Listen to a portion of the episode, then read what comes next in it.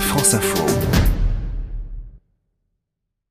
Bonjour Émilie Gautreau. Bonjour Hercine, bonjour à tous. Que dit précisément la loi dans ce domaine? Expliquez-nous la réglementation sur le tri des déchets dans la restauration. Épluchures, restes de repas, parties non utilisées des viandes et des poissons. La restauration est un secteur qui produit de nombreux déchets, d'après le ministère de la Transition écologique.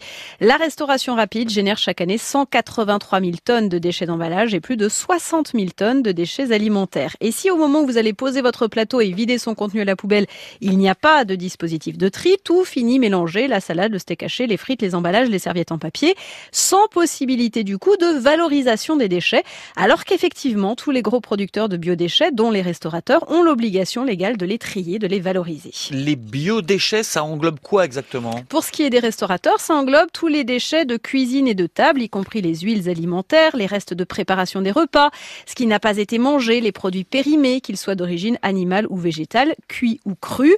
Depuis trois ans, les restaurateurs dont la production dépasse le seuil de de 10 tonnes de biodéchets par an doivent les trier pour les valoriser. 10 tonnes par an, ça fait en moyenne 200 à 250 couverts par jour pour un restaurant ouvert toute l'année.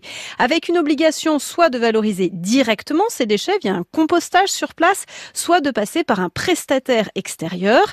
La loi prévoit une généralisation de cette obligation d'ici 2025 à tous les producteurs, donc à tous les restaurateurs, quelles que soient les quantités produites.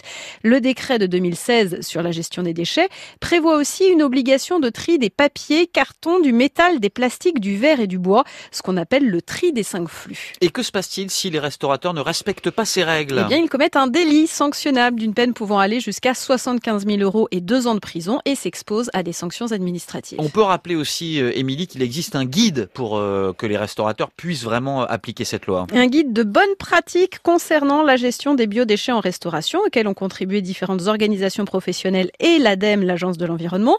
Il donne des explications des conseils pratiques pour identifier et traiter tel ou tel déchet, donne des idées des coûts de chaque dispositif, mais aussi des conseils pour limiter le gaspillage alimentaire, comme les dons alimentaires ou le fait de permettre aux clients d'emporter chez eux les restes des repas. Des contenants pour permettre les fameux doggy bags devront obligatoirement être mis à disposition des clients à partir de 2021. Émilie Gautreau, l'explication des mots de l'info, c'est sur France Info et franceinfo.fr.